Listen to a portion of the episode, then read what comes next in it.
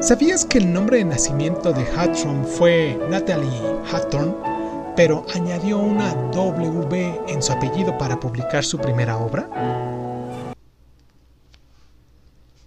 La letra escarlata es el trabajo más conocido del novelista y escritor de relatos cortos estadounidenses del siglo XIX, Natalie Hawthorne. Al igual que en la mayoría de sus obras, este autor se adentra en cuestiones sociales y morales en el contexto de la Nueva Inglaterra colonial. La amplia utilización de símbolos en la novela convierte en un ejemplo perfecto para la literatura alegórica. La heroína de la letra escarlata es Hertale Print, una joven que vive en una puritana Boston de principios del siglo XVII. Aunque en Inglaterra se había casado con un hombre mucho mayor que ella, él nunca la siguió al Nuevo Mundo como había prometido y ella dio por sentado que su barco se había perdido durante el viaje. En Boston, Hester se queda embarazada de una relación adúltera y tiene una niña a la que llama Pearl, Perla, en castellano. Eh, Hester se niega a dar el nombre del padre de la criatura a pesar de la terrible presión que ejerce sobre ella los líderes puritanos de esa ciudad.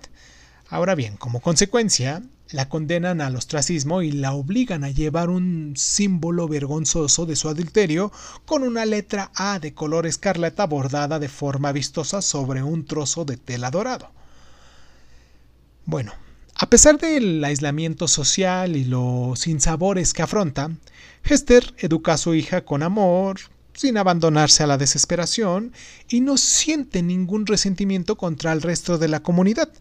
Finalmente, la situación se vuelve insostenible cuando las identidades del marido de Hester, aún con vida, y el padre de la criatura, salen a la luz.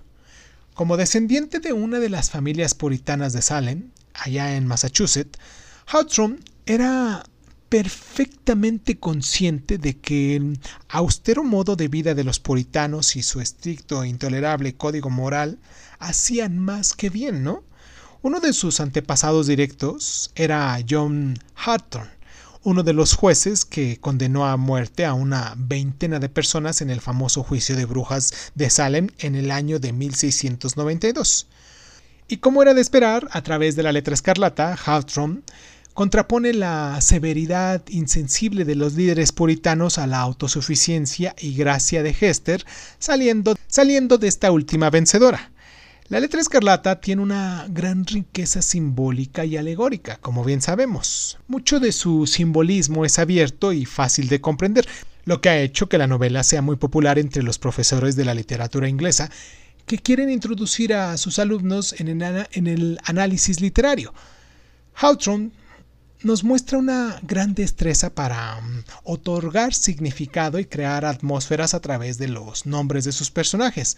Sirva, por ejemplo, el pastor abrumado por la culpa, llamado Arthur Dimmelsdale, cuyo apellido en inglés evoca algo sombrío, y el misterioso y anciano médico Roger Chillingsworth, chill en inglés significa escalofrío, del mismo modo, la propia letra escarlata actúa como uno de los símbolos más complejos de esta novela. En un principio es un signo de la vergüenza y la alineación de Hester para pasar después a simbolizar su fuerza y su integridad. ¿Sabías que uno de los mejores amigos de Hawthorne en el Bowling College fue Franklin Pierce, que acabaría convirtiéndose en el decimocuarto presidente de Estados Unidos?